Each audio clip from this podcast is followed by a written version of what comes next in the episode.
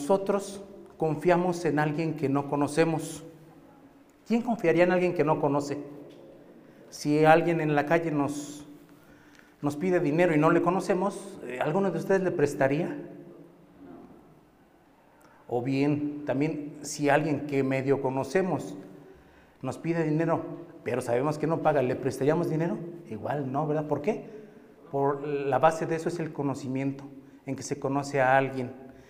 Y el tema del día de hoy, en el relato de Marcos, nos habla de eso, de conocer a Dios, de cómo los discípulos le llegaron a conocer. Eh, el objetivo de los evangelios es eh, presentar, presentar a Jesús, em, hombre, pero también a Jesús Dios. Es el, es el motivo de, de los cuatro evangelios. El propósito del evangelio de Marcos es presentar a Jesús como el siervo sufriente.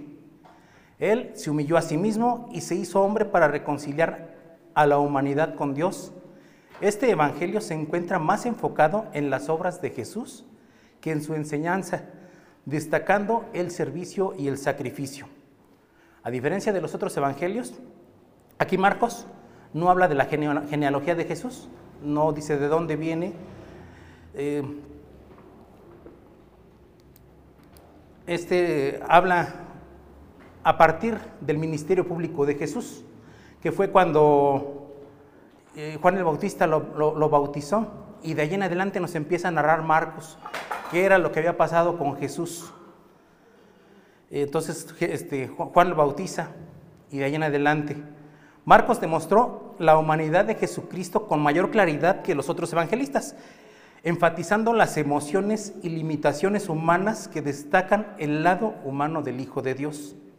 Jesucristo es 100% hombre y 100% Dios. Y en el pasaje que vamos a estudiar, tenemos este relato que le demuestra y vamos a darle lectura a mis hermanos. Eh, ya lo leímos hace un momento, vamos a darle otra vez lectura. Dice Marcos 4 del 35 al 41. Ese día, caída ya la tarde, les dijo, pasemos al otro lado. Despidiendo a la multitud, le llevaron con ellos en la barca como estaba y había otras barcas con él. Pero se levantó una violenta tempestad y las olas se lanzaban sobre la, sobre la barca de tal manera que ya se anegaba la barca. Él estaba en la popa, durmiendo sobre un cabezal. Entonces le despertaron y le dijeron, Maestro, ¿no te importa que perezcamos? Y levantándose, reprendió al viento y dijo al mar, Calma, sosiégate. Y el viento cesó y sobrevino una gran calma. Entonces les dijo, ¿por qué estáis amedrentados? ¿cómo no tenéis fe? Y se llenaron de gran temor. Y se decían unos a otros, ¿quién pues es este que aún el viento y el mar le obedecen? Vamos a orar. Señor, nos ponemos en tus manos, Padre, para aprender de ti, para conocerte un poco más, Señor.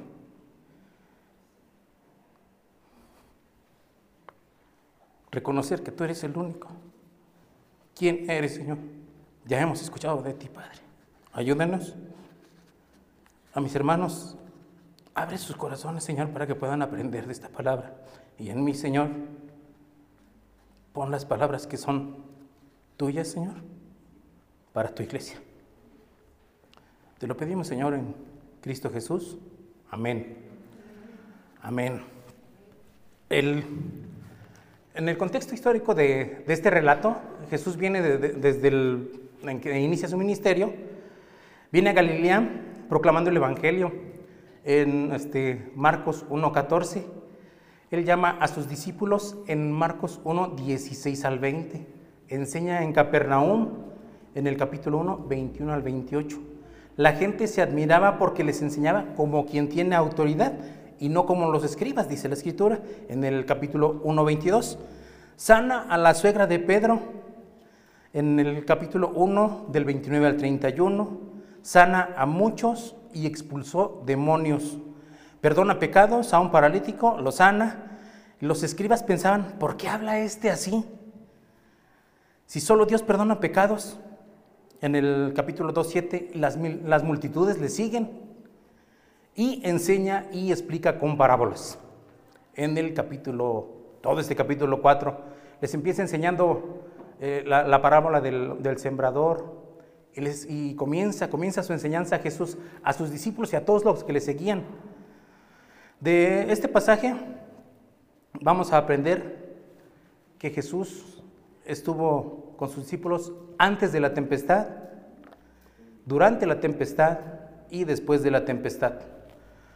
Los discípulos que andaban con Jesús serían probados en fe antes, durante y después de la tempestad. ¿Para qué? Para confirmar que Jesús es Dios mediante la manifestación de su poder. En este pasaje vamos a conocer a Jesús de tal manera que aprenderemos a confiar en Él a pesar de la tribulación y confirmar nuestra fe en el Salvador, quien demuestra el poder que tiene sobre todas las cosas. El primer punto, mis hermanos, Jesús y sus discípulos antes de la tempestad versículo 35 y 36. En el 35 dice, ese día, caída ya la tarde, les dijo, pasemos al otro día, al otro lado. Ellos andaban básicamente en Galilea, en Galilea y sus alrededores, es donde, donde ministraba Jesús. Eh, ahí inició su ministerio. Entonces, regresando al versículo 1, dice que él comenzó a enseñar de nuevo junto al mar, junto al mar de Galilea. El mar de Galilea realmente no es un mar, es un lago. Es un lago este, aproximadamente de 21 kilómetros de largo por 16 kilómetros de ancho en la parte en la parte más ancha. Es lo que, lo que mide más o menos este lago. Es de agua dulce, no es de agua salada, pero se encuentra entre las colinas. Es el, lago más, que está por el nivel del mar más abajo de todo el mundo. El mar de Galilea está por 200 metros abajo del nivel del mar pero es un, lago de agua dulce. Eh, entonces, por la forma en la que está ubicado, las ráfagas de viento eh, hacen que se genere una tormenta en un, en, un, instante. Puede haber un remolino, puede haber un, este, y se empiezan a levantar las olas, pero realmente no es mar abierto. Dice el, versículo, ese día, caída ya la tarde. Ese día, está hablando del día en que iniciaron desde el, desde el principio del capítulo dice que ese día estaba enseñándoles con parábolas, pero caída ya la tarde, ya cuando empezaba a oscurecer, después del, después del trabajo, digamos, después de todo lo que estaba haciendo Jesús. Entonces venían de estar, él, venía de estar con las multitudes, con sus discípulos, de estar con, y de ver cómo Jesús había hecho milagros. Venían de aprender cómo les enseñaba, cómo les explicaba las parábolas. Entonces tenían un, día muy arduo. Es lo que, lo que venían pasando con los, con los discípulos y con Jesús. Ese día, caída ya la tarde, había mucho trabajo. Fue un trabajo agotador y aún, este, aún más para el maestro, que era el que tenía todo. Él era el que estaba haciendo los milagros, era el que sanaba, era el que sacaba demonios. Imagínense estar en una multitud en una multitud donde él era el centro, el centro de atención, porque todos le veían, decía, él predicaba como alguien que tiene autoridad, no como los escribas. Entonces, eh, era, um, extenuante para, para, Jesús. Vamos a ver aquí que Jesús era 100% hombre, él tenía eh, estas necesidades también. Después les dice, pasemos del otro lado. Eh, no dice aquí para qué, pero probablemente haya sido para tener un lugar de descanso más, un, lugar más tranquilo. Eh, Capernaum era una ciudad grande y como estaba con las multitudes, querían pasar del otro lado del lago, donde las, este, las comunidades eran más pequeñas. Eh, más adelante en el, en el capítulo 5 vamos a ver que él, que él este, fue a la tierra de los Gadarenos. Entonces aquí, pues, eh, imagínense que, Jesús le dijera a, los, a los, discípulos, vamos del otro lado porque allá vamos a sacar demonios, pero no, no lo dijo así. Eso iba a suceder después, no lo dijo así. Eh, después, en el versículo 36, despide a la multitud y le llevaron con ellos en la barca como estaba y, eh, y había otras barcas con él. Despidiendo a la multitud, dice, bueno, ya, ya terminamos, hasta aquí ya, ya estoy cansado, eh, mañana nos vemos, no sé cómo haya sido la despedida, pero se despidieron de la multitud. Sin embargo, los discípulos y algunos seguidores estaban con él, le llevaron a la barca como estaba. Dice, como estaba, es decir, cansado. No le dijeron, este, Jesús, eh, ve a comer, ve y cámbiate y luego nos vamos. No, así como estaba, simplemente lo llevaron a la barca y subieron. Hice, y había otras barcas con él es decir, que había más gente. Las barcas eh, de ese entonces son pequeñas barcas, no son barcos gigantes, son barcas pesqueras eh, de madera, en donde caben aproximadamente 15, 16 personas, no son tan grandes. Entonces, imaginen más o menos cuántas personas iban con él, no dice cuántas barcas eran, pero sí, sí iban suficientes como para que hubiera personas que, que fueran testigos de lo que iba a suceder. Después despide a la multitud, había concluido este, el trabajo en ese lugar, lo llevan con ellos a la barca como estaba, ¿verdad? En este mismo suceso lo vamos a encontrar en Mateo 8:23, cuando Jesús, ahí también nos narra esta, eh, eh, cuando Jesús calma la tempestad. Dice en el 8:23, cuando entró Jesús en la barca, sus discípulos le siguieron Aquí cambia un poquito el orden, sin embargo es el mismo suceso. Y en Lucas 8:22, que también es el mismo suceso, el diferente evangelista, pero el mismo suceso, dice, uno de aquellos días entró en la barca con sus discípulos y les dijo, pasemos al otro lado del lago y se hicieron a la mar. Jesús se dio a conocer al principio de su, de su ministerio por medio de milagros y también por medio de su enseñanza. Ya lo vimos, él sacó demonios, él este, eh, curó enfermos. Los discípulos le empezaron a conocer, ellos le seguían, ya les había enseñado. incluso eh, eh, Jesús, los llamó, ahí narra el Evangelio Marcos cuando llama a sus discípulos, vénganse conmigo, los haré pescadores de hombres, ellos le siguen. Ahí le empiezan a conocer y se van, se van. Él va enseñando, ellos van aprendiendo, entonces empieza a haber una frecuencia, empieza, empieza a haber una un, un, ¿cómo, llamarle? Eh, algo más íntimo entre ellos, una relación más íntima, porque ya empiezan a andar juntos durante mucho tiempo, durante el tiempo que, empezaron que empezó Jesús a ministrar. Los discípulos le, empiezan a conocer y fueron testigos em, desde que Jesús fue bautizado. Algunos estaban presentes cuando Jesús es bautizado, baja el Espíritu Santo, como paloma dice, y Dios dice, este es mi, hijo amado, en él me complazco. Y ellos fueron testigos también, algunos de ellos. Entonces había bastante gente que, que, ya le empezaba a conocer desde que él había iniciado el ministerio. Él después eh, va haciendo milagros, va sanando enfermos, va expulsando demonios, va demostrando su poder sobre los demonios, sobre las huestes espirituales. Demuestra su poder sobre la enfermedad y también puede alimentar a multitudes. Imaginen todo lo que los discípulos y los seguidores empezaron a conocer de él. Conocer en la Biblia significa una relación íntima. Los discípulos de Jesús le empezaron a conocer porque estaban todo el tiempo con él y no era un conocimiento científico, ¿no? porque ellos no, no, no decían, ah, pues como algunos pensaban, este es el hijo del carpintero. Incluso algunos decían despectivamente, ¿quién no es este el hijo del carpintero? No, ellos ya le empezaban a conocer de otra manera. Ya empezaban a, ver que realmente él era quien decía, quien ya estaba profetizado desde antes, desde Isaías 53. ¿De qué manera podemos nosotros conocer a alguien igual? De esa misma manera.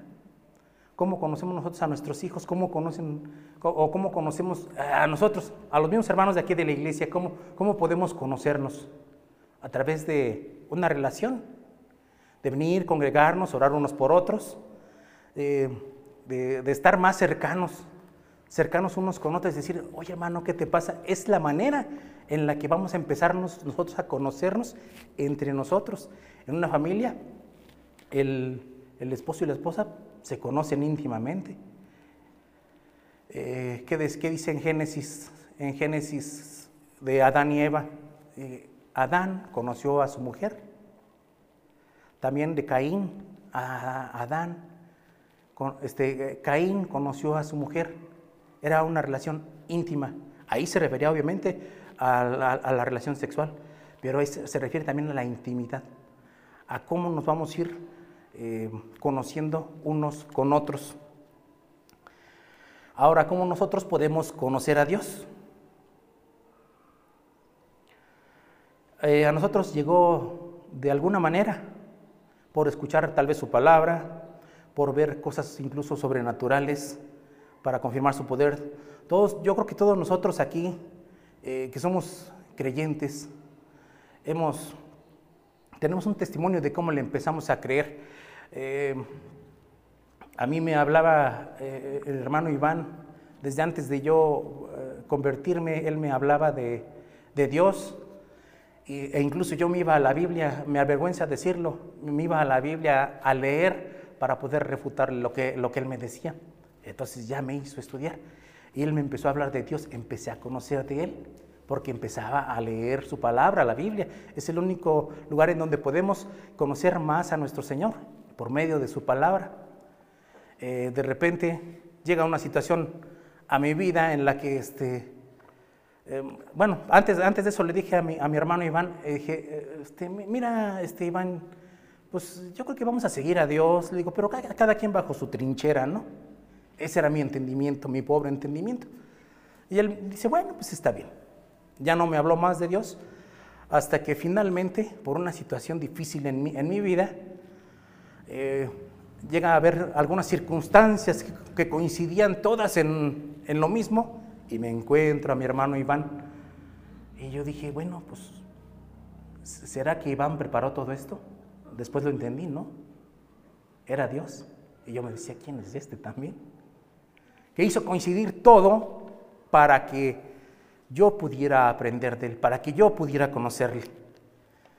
Y así de, de, esa, de esta manera, mis hermanos, yo creo que a muchos nos ha llegado y muchos hemos conocido a Dios de esa manera, por alguien que nos habló o por alguna situación que tuvimos. Y esto sucede siempre que le empezamos a conocer. ¿Qué sigue después? Después, ya los Jesús y sus discípulos ya estaban, ya eh, le conocían de esa manera, hacía milagros, sacaba demonios, andaban con él. Pero después, vamos al versículo 37 y 39, Jesús y sus discípulos durante la tempestad. Dice el versículo 37, pero se levantó una violenta tempestad y las olas se lanzaban sobre la barca, de tal manera que ya se anegaba la barca. Aquí la palabra pero es una conjunción que nos introduce una circunstancia. En nuestro texto nos va a llevar a pensar que los discípulos le conocían, pero no esperaban tal vez lo que vendría después dice, se levantó una gran tempestad de viento. En, la Biblia de las Américas dice una violenta tempestad. La palabra violento en el griego es megas, y lo conocemos ahorita, ¿no? Mega, es mega, es muy grande. Entonces fue una violenta tempestad. Imaginen cómo pudo ser la tempestad. Ya vimos que era un lago pequeño, no tan pequeño, pero no era un mar. Sin embargo, de repente se levantan las olas y podían levantarse las olas de más de, de, 5 o 6 metros. Imaginen de qué tamaño se podían levantar las olas por una tempestad, por un viento fuerte, por una ráfaga de viento. Eh, obviamente, mis hermanos, todo esto estaba bajo el poder de Dios. Sin embargo, ahí, esa fue la circunstancia. Eh, se, levanta la tempestad, la violenta tempestad echando las olas sobre la barca a punto de hundirla. Dice, la barca se anegaba, eso significa que se llenaba. Eh, mis cuñados allá en Tamaulipas son pescadores. Ellos se dedican a la pesca y sus lanchas son de, son de madera, más o menos, igual caben más o menos 15, 20, no 20 personas, no, como 15 personas así y ya se siente pesadita la barca. Cuando uno va, este, eh, cuando ellos le dan fuga al motor, se escucha cómo pega el agua en la, en, la barquita. Y es de madera y uno piensa que se va a desarmar. Imaginen ahora en la tempestad, cómo se iba llenando. Eh, ellos, mis cuñados, traen una parte de un garrafón, un garrafón de plástico, lo, lo, cortan en diagonal y con ese van sacando el agua de la, de la lancha para que no se llene. Entonces, aquí nos dice que ya se anegaba, lo, lo que significa que los discípulos ya no podían sacar el agua que entraba, o sea, ya era más difícil porque ya se estaba llenando. Ellos sí se espantaron, ellos eran pescadores la mayoría, por eso andaban alrededor del lago. Y él jaló a los pescadores, entonces dice uno, pues ¿cómo? Si ellos, tenían experiencia, así como mis cuñados, me, decía uno de mis cuñados, dice, achica la barca, achicar la barca. Digo, ¿cómo la hago más chica? No, dice, saca el agua. Ah, bueno, eso era achicar la barca, achicar la lancha. Entonces, eh, cuando ya se anegaba, ya no podían más sacar el, sacar el agua, ya se empezaba a llenar, empezó, empezaron a tener ellos un poco de miedo. Y los, este, los discípulos no eran inexpertos, les digo, eran pescadores. Ellos sabían, incluso pescaban en ese, en ese lago, en ese mar, en el mar de Galilea, y sabían qué es lo que podía suceder de repente. De repente podía llegar, eh, este, podían ellos estar pescando y de repente llegaron una ráfaga de viento, una tormenta pequeña. Este, ellos tenían que hacer lo propio. A veces eso les ayudaba incluso para poder pescar. Eh, dice un dicho a río revuelto, ganancia de pescadores. Y pues a veces cuando se agitaba el agua había más peces. Eso es lo que sucede cuando se agitan las aguas. Y eso es lo que pasa en, las zonas costeras. También cuando llegamos a ir nosotros a la zona costera, allá este, en su tierra de mi esposa, hemos visto cómo son las, los, vientos fuertes, allá le llaman un norte, vientos del norte. Y para nosotros es, impresionante porque ves cómo se mueven las palmeras, cómo el aire es muy fuerte, a lo que no estamos acostumbrados acá eh, cerca del centro. Quienes han ido alguna vez a la playa o em, a la zona costera y de repente llega una tormenta o un, huracán, ven cómo en un ratito cambia el, cambia el clima y empiezan a moverse las palmeras y entonces todo eso es, eh, de repente a uno le impresiona, a mí me impresionaba, ya después te vas acostumbrando, ah, ya viene un norte. Eh, nosotros qué hacíamos, nos metíamos a la casa y la gente andaba como si nada. Oh, ¿No les da miedo esto? No, no les da miedo, ya están acostumbrados. De esta manera los, los los discípulos estaban un tanto acostumbrados y tenían la experiencia para hacer lo propio dentro de la lancha. Después, en el versículo 38, eh, dice que Jesús estaba en la popa, él estaba en la parte trasera, durmiendo sobre un cabezal, una almohadilla. Entonces le despertaron y le dijeron, Maestro, ¿no te importa que perezcamos? Eso es lo que dice el versículo 38. Jesús se encontraba en, esa parte trasera y él estaba eh, totalmente exhausto. Aquí podemos ver claramente cómo eh, Jesús es 100% hombre, él tuvo necesidades. Aquí eh, cayó en un profundo sueño, tenía tranquilidad, pero estaba, estaba cansado. Él no se hizo el dormido para decir, bueno, me voy a hacer el dormido para ver qué hacen estos. No, él simplemente durmió y venía cansado. Estaba exhausto por el trabajo.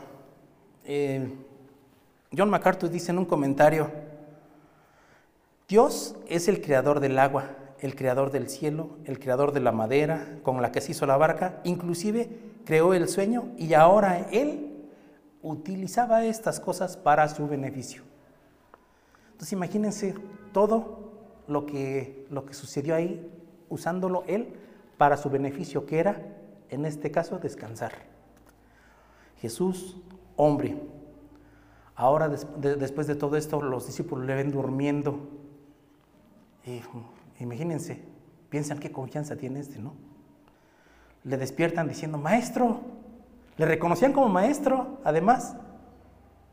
Ya habían estado, repito, eh, ya habían estado con él mucho tiempo les había enseñado, habían visto sus milagros, ellos vieron incluso eh, cuando él alimentó a la multitud, alimenta a los cinco mil. Y ¿cómo, ¿cómo vas a alimentar a tantos si nada más tenemos esto de comer? Y los alimentó. Entonces, ¿qué dicen? Este, ya, le, ya, ya, le, ya le seguían conociendo. Entonces los, los discípulos sabían que él podía hacer algo en esta situación. Ya empezaban a tener el conocimiento de él. Por eso es que le despiertan. Él sabían que hacía milagros. Él podía cambiar, calmar esa tempestad. Pero entonces fue una tempestad fuera de lo normal. Porque si hubiera sido una tempestad normal, ellos, con su experiencia, pudieron haber hecho lo que tenían que hacer. Primero, conservar la calma, achicar la barca, sacar el agua y sin problema y dejar dormir al maestro. Sin embargo, ellos eh, dudaron, ellos se asustaron, tuvieron miedo y dicen, no, pues hay que despertar al maestro. Maestro, estamos contigo, no te importa, vamos a perecer, nos vamos a morir. Es lo que le dijeron los, los discípulos, es lo que pensaban. Pero también temían por sus vidas. Y esto le digo, a pesar de que eran pescadores. Finalmente, Jesús sí calmó la tempestad. Ellos, a pesar de ver su poder, clamaron a Él. En el versículo 39 se levanta y les dice, reprende al viento y le dice al mar, cálmate, sosiégate. El viento cesó y sobrevino una gran calma. Los discípulos le despiertan, Él hace sobre su creación. Jesús ahora despierta y obra calmando la tormenta. Él habla con su creación la creación le obedece, el viento cesó y sobrevino una gran calma. Nuevamente aquí vemos la palabra gran, una gran. Imaginen, después de ver este, la tempestad y ver la calma, eh, ¿alguna vez han visto un lago cuando está muy calmado, que se ve como un espejito? En esta zona de, de Acambay y todo eso, rumbo, cuando vienen por las, por las colinas, ve uno que el, Valle de los Espejos y se ve la calma. Parecen como espejitos. La creación le obedeció al instante. Eh, si, digamos que hubiera sido una coincidencia que de repente se calma la tormenta, el agua no hubiera calmado al instante. Es como cuando vamos, cuando, cuando, vemos al tren, la dimensión de un tren y se tiene que frenar. ¿Se frena de sopetón como un coche? No, no es así. Tiene, necesita mucho espacio, mucho tiempo para poder frenar y poderse estar, estar quieto. Eso pasó con el lago. si hubiera sido una coincidencia, habría tardado en calmarse, en calmarse las olas. Sin embargo, calmó. Sobrevino una gran calma. ¿Qué clase de milagro es este?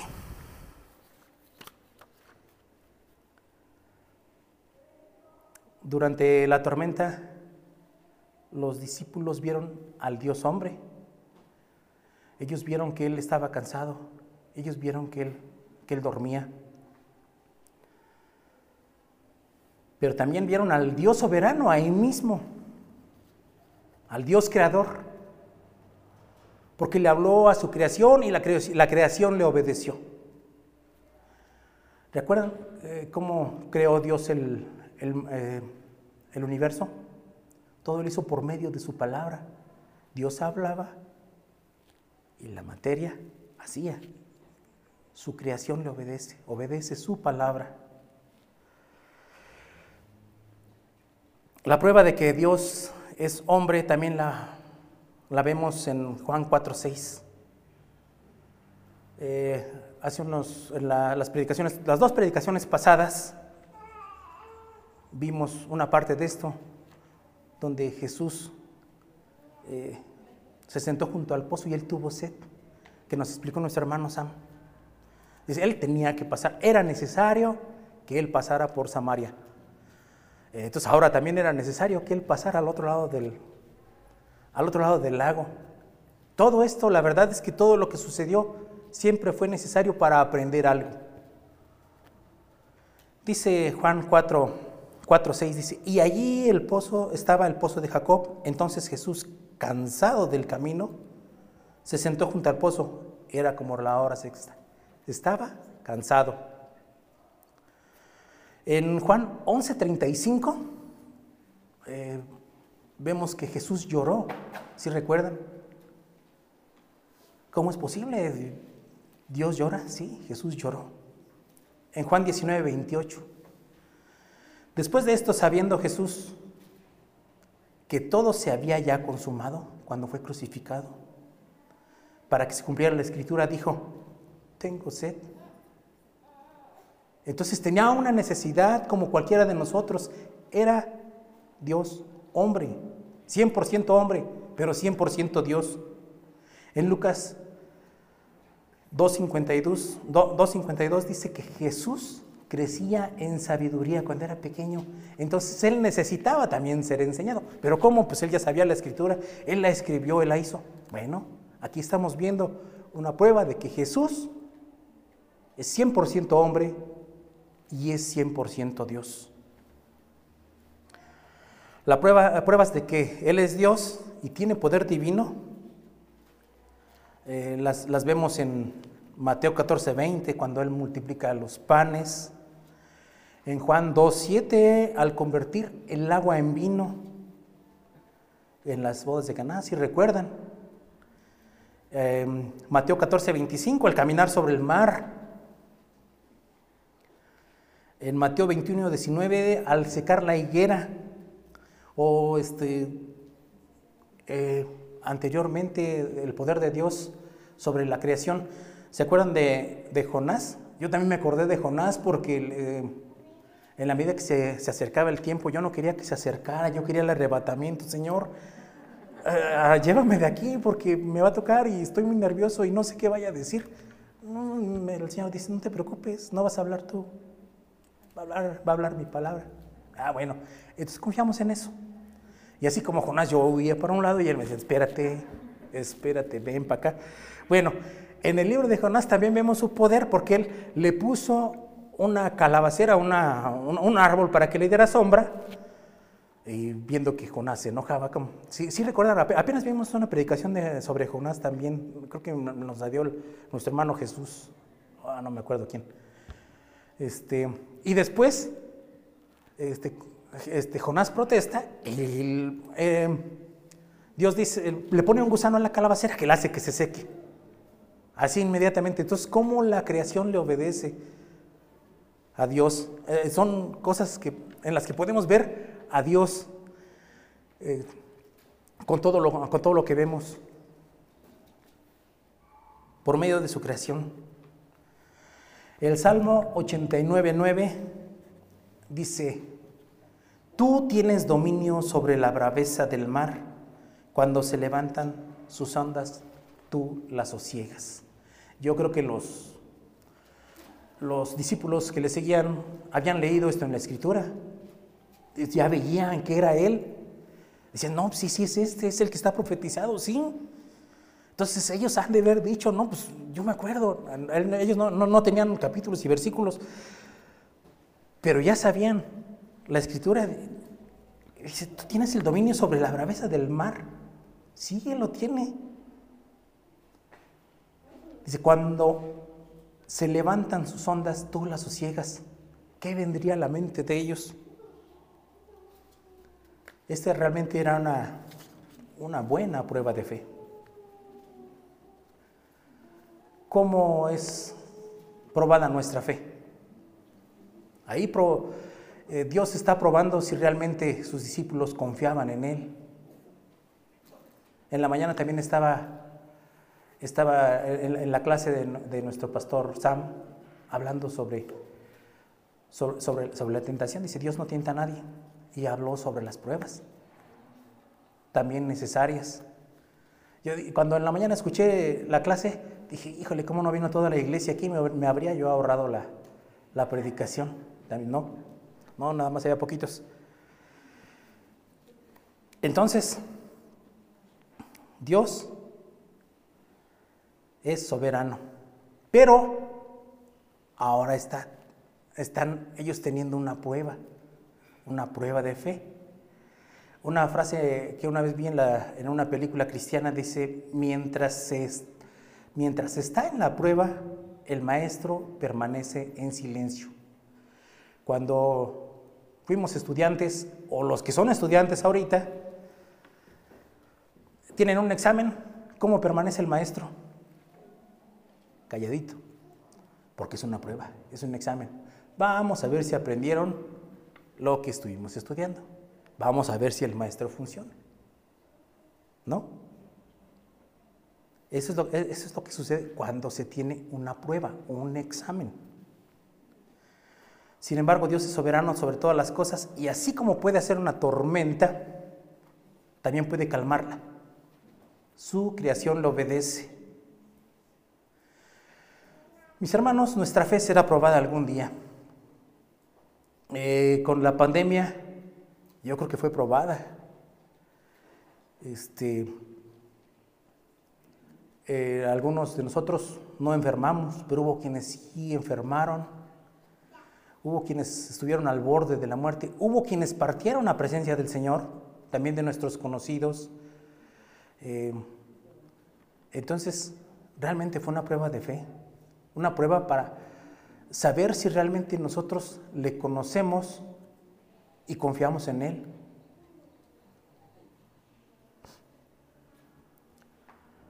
Quiero ir a primera de carta de Pedro, donde dice la primera carta de Pedro, capítulo 1, versículos del versículo 6.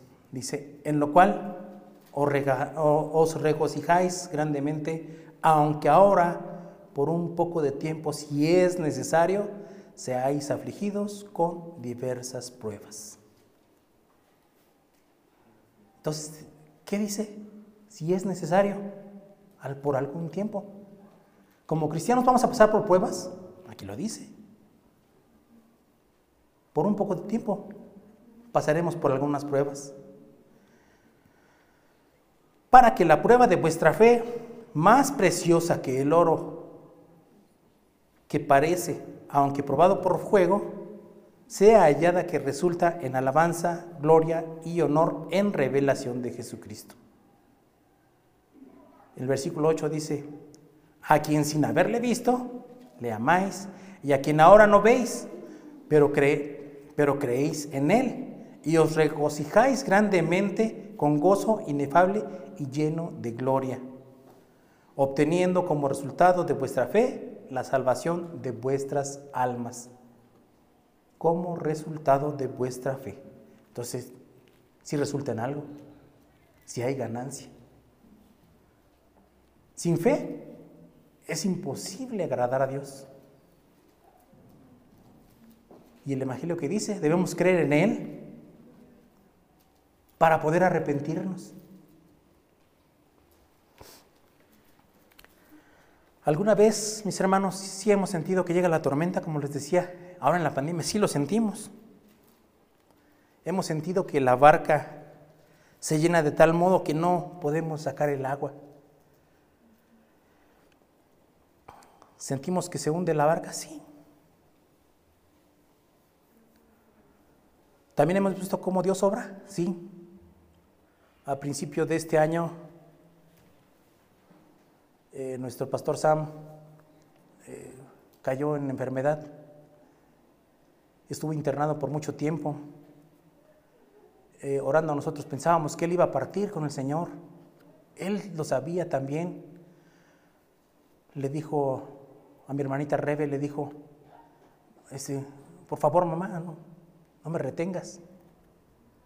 ¿Cómo estaba la prueba de fe de mi hermanita Rebe? de mi pastor Sam. ¿Cómo estaba? ¿Cómo estaba de nosotros como iglesia también, que estuvimos orando por él? Y que escuchábamos los mensajes de la hermana Suri en el teléfono y decíamos, híjole, ¿qué va a suceder? ¿Cómo era posible que en tan poco tiempo eh, eh, hallamos, que, estuvimos con él, porque él um, no tenía mucho de haber llegado aquí a la iglesia, y le hayamos tenido gran estima. Entonces, todos, toda la iglesia fue probada en fe, todos estuvimos orando y además Jesucristo, Dios, nos respondió. Gloria a Dios, mis hermanos. Porque la verdad es que pensábamos, incluso él pensó, voy a partir. Y aquí mi hermano está. Mi hermano está. Gracias a Dios. Gloria a Dios por eso. Y está obviamente también para venir y exhortarme y reprenderme. Bueno, eso es, gracias a Dios que Él está. Yo creo que todos hemos pasado por alguna dificultad, mis hermanos, cuando a veces tenemos alguna deuda que no podemos pagar y de repente llega algo, algún este, algún préstamo que nos dieron, alguien que nos ayuda. Dice, oye, yo veo que tienes esta necesidad. ¿Cómo es posible? Dios tiene conocimiento de tus necesidades, de las mías. Él tiene el conocimiento. Él lo sabe todo es omnisciente. Sabe cuándo vamos a partir. Él sabe cuándo va a ser el rapto y hoy no lo tocó. Hoy no tocó el rapto.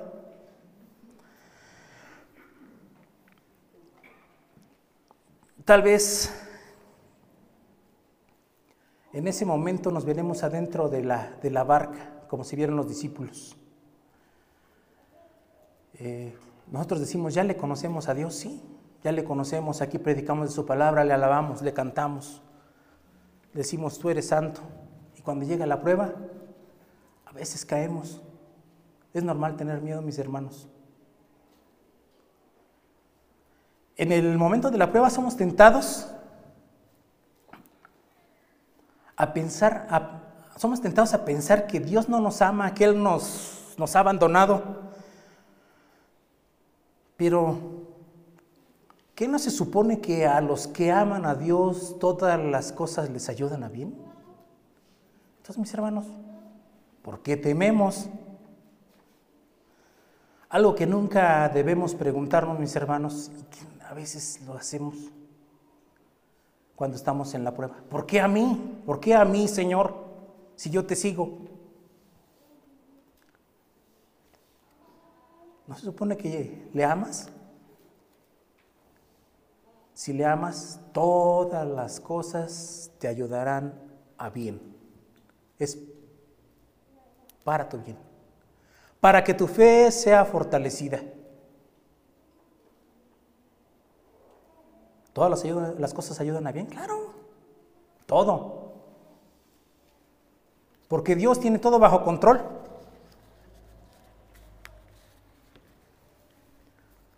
Después de ser probada la fe que viene, en nuestro relato, Jesús y sus discípulos después de la tempestad, es nuestro punto número 3, versículos 40 y 41. Entonces les dijo, ¿por qué estáis amedrentados? ¿Cómo no tenéis fe? A mi parecer este punto es el más, más importante del relato porque ya nos va a mostrar quién es Él. Vamos a ver su poder y la majestuosidad del Señor Jesucristo. Ahora la fe de los discípulos ya había sido probada en la barca mediante la tormenta. Y su fe sería confirmada de tal manera que ellos llegarían al conocimiento pleno de Dios. Esto para aumentar su confianza en alguien que, ya la habían visto que ya le habían conocido, porque le seguían, porque andaban con él, le decían maestro, pero ahora sí le iban a conocer mejor. Para eso era esa prueba de fe. Jesús les pregunta, ¿por qué tienen miedo? Mis hermanos, ¿por qué tenemos miedo? Pero es natural sentir miedo. Pedro sintió miedo en Mateo 14:30 dice, Pedro, viendo la fuerza del viento, tuvo miedo y empezando a hundirse gritó diciendo, Señor, sálvame, cuando él intentó caminar en el agua. Y ya le conocía. sintió miedo. Clamó al Señor diciendo, Señor, sálvame, me estoy hundiendo. En el versículo este, 38 de nuestro pasaje, los discípulos tuvieron miedo. ¿De qué? De que la barca se hundiera. Aunque ellos tenían la experiencia para que no se hundiera, ahí tuvieron miedo. Después les dice, ¿cómo no tenéis fe? ¿Cómo es que después de ver sus milagros y de ver sus enseñanzas, aún dudan de Él? Los discípulos tuvieron esas dudas, les faltó esa confianza, esa esperanza de lo que se espera, la convicción de lo que no se ve, dice la definición de fe. En Mateo 8:26, también el mismo relato, les pregunta sobre la misma tempestad, ¿por qué tienen miedo hombres de poca fe? Ahí les dice, hombres de poca fe. ¿Tenían fe? Sí, pero poquita. Sí, pero poquita. En Mateo 17, 17 Dice, respondiendo Jesús les dijo, oh generación incrédula y perversa, ¿hasta cuándo estaré con ustedes? ¿Hasta cuándo os tendré que soportar? Traédmelo acá. Esto fue cuando ellos fueron incapaces de sanar y Jesús los reprendió. Ellos no pudieron, hacer, no pudieron sanar. Por eso lo reprende Jesús. Dijo, oigan, hombres de poca fe. O también cuando los discípulos no confiaron en que Él pudiera saciar de pan a una multitud en el desierto. Dice en Marcos 8.2, adelante de, todo nuestro relato también, de 8 del 2 al 4, dice, tengo compasión de la multitud, porque hace ya tres días que están conmigo y no tienen que comer. Y si los despido sin comer, a sus casas desfallecerán en el camino pues algunos de ellos han venido de lejos. Sus discípulos le respondieron, ¿dónde podrá alguien encontrar lo suficiente para saciar de pan a estos aquí en el desierto? Dudaron, ya le conocían, dudaron. Esto es impresionante, mis hermanos. Los discípulos antes de la tormenta habían visto su poder sobre los demonios, su poder sobre la enfermedad, y en la tormenta vieron su poder sobre la naturaleza, sobre su creación. Eso es lo que hacía falta. Ya habían visto su poder sobre unas cosas. Necesitaban ver su poder sobre la creación. De esta manera llegaron al pleno conocimiento de Él y fue confirmada su fe.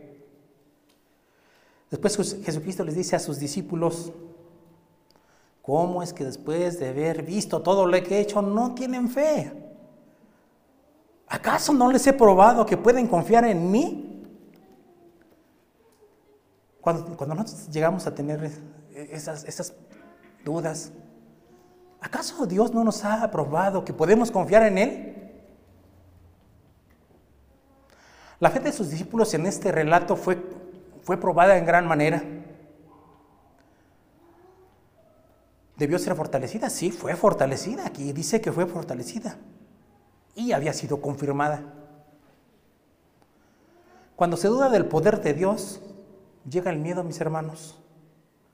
Mas cuando se confía en Él, la fe es fortalecida a pesar de la prueba. Eh, del ejemplo que poníamos al principio, cómo confiar en alguien que no se, no se le conoce. Cuando, cuando realmente se le conoce o se le empieza a conocer, ya es más fácil confiar en él. Eh, una persona que nos pide prestado y que ya le conocemos, le prestamos. Sabemos que nos va a pagar, nos va a devolver. O tal vez le prestamos porque sabemos que no nos va a pagar, pero decimos, pero este tiene necesidad. Pero ya tenemos ese conocimiento. Entonces, sí, en ocasiones hay veces que tenemos dudas, mis hermanos. Cuando llegue la prueba, mis hermanos, no debemos tener miedo porque Dios es soberano. Él tiene el control sobre todas las cosas, aquí lo vimos. ¿Sobre qué cosas tuvo control en este relato? Y en, el contexto. Sobre los demonios. Él los expulsaba. Ellos se sujetaban, decían, no, Señor, conocemos que eres hijo del Dios viviente. Los demonios le conocían, ellos temblaban. Vimos milagros sobre las enfermedades, él sanaba. Los discípulos lo vieron, nosotros yo creo que también lo hemos visto, mis hermanos. Hemos visto, como les decía en el ejemplo que ahorita veíamos, cuando nuestro pastor Sam cayó en cama por el COVID, vimos realmente la mano de Dios.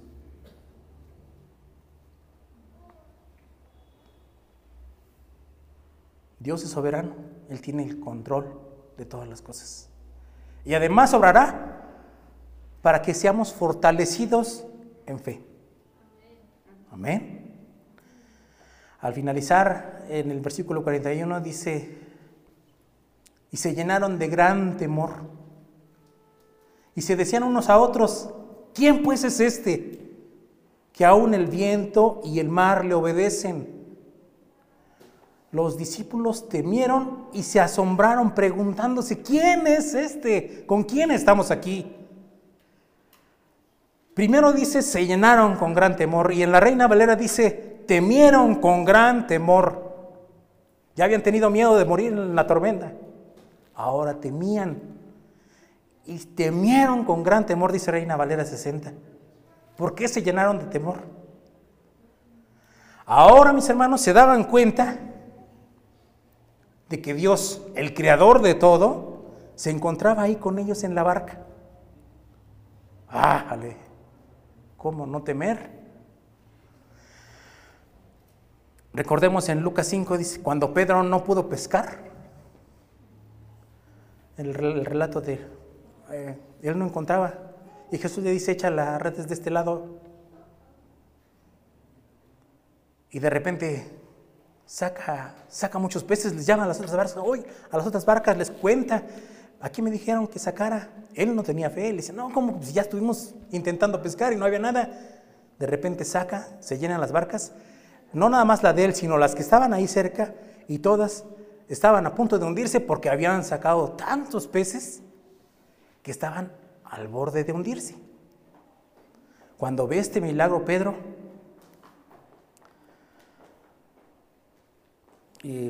dice Lucas 5.8, al ver esto, Simón Pedro cayó a los pies de Jesús diciendo, apártate de mí, Señor pues soy hombre pecador.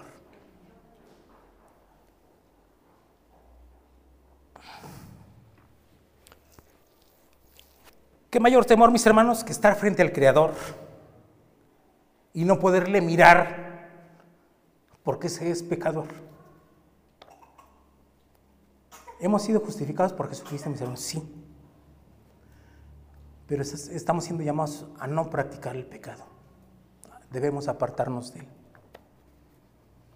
Hebreos 10:31 dice, horrenda cosa es caer en manos del Dios vivo.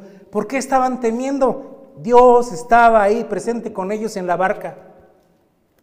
Como dijo Pedro, apártate de mí, Señor. Soy pecador. Ese era el gran temor que tenían. ¿Miedo a morir?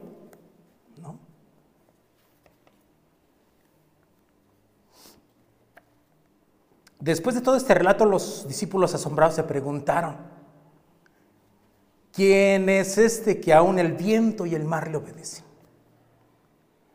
Los milagros de Jesucristo demuestran su deidad, su origen sobrenatural, 100% hombre, 100% Dios, su poder como creador y su autoridad como Señor, soberano de toda la creación. La respuesta, mis hermanos, ¿quién es este? La tenemos. La respuesta es Jesús, Dios y Señor nuestro. Él demuestra su soberanía ante todo. Así como ellos se asombraron, mis hermanos, nosotros también Hemos visto en más de una ocasión cosas que no podemos explicar. Y cuando vemos su poder y la majestuosidad de nuestro Salvador, si creemos que nunca le hemos visto, alguien que no, que no cree todavía, en la escritura tenemos la evidencia, la evidencia, mis hermanos. Podremos decir, no, a mí no me ha pasado nunca nada. Yo no he tenido esa prueba de fe.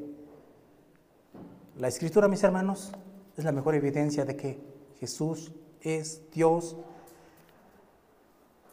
de que Él es nuestro Salvador. Él nos está reconciliando con Él mismo. La prueba es que la palabra de Dios avala que Jesucristo murió por tus pecados, los míos, y resucitó para vencer a la muerte y darnos vida y vida en abundancia. Mis hermanos, nosotros le hemos conocido de una o de otra manera. Si nuestra fe ha sido probada en algún momento, debemos estar totalmente seguros de, que, de quién es el Dios en el que creemos en el que confiamos. Somos sus hijos y Él no nos desamparará. ¿Quién es este? Colosenses 1.16 dice, porque en Él fueron creadas todas las cosas, tanto en los cielos como en la tierra, visibles e invisibles, ya sean tronos o dominios, o poderes o autoridades todo ha sido creado por medio de Él y para Él. Vamos a orar. Señor, así como te, te presentaste con tus discípulos, Señor, y ellos preguntaron, ¿quién es este? Nosotros también, Señor, nos preguntamos, pero confiamos en ti, Señor. Tú eres nuestro Señor, eres quien nos ha rescatado. Eres por quien todo ha sucedido, Señor, y estás bajo el control de todas las cosas, Señor. Te damos gracias, Señor, por este tiempo. Gracias por tu palabra, gracias por tu salvación, Señor. Y gracias, Señor, por lo que permites en nuestras vidas. Sea prueba para confirmar nuestra fe, Señor. Gracias, Padre, te damos en el nombre de Jesús. Amén.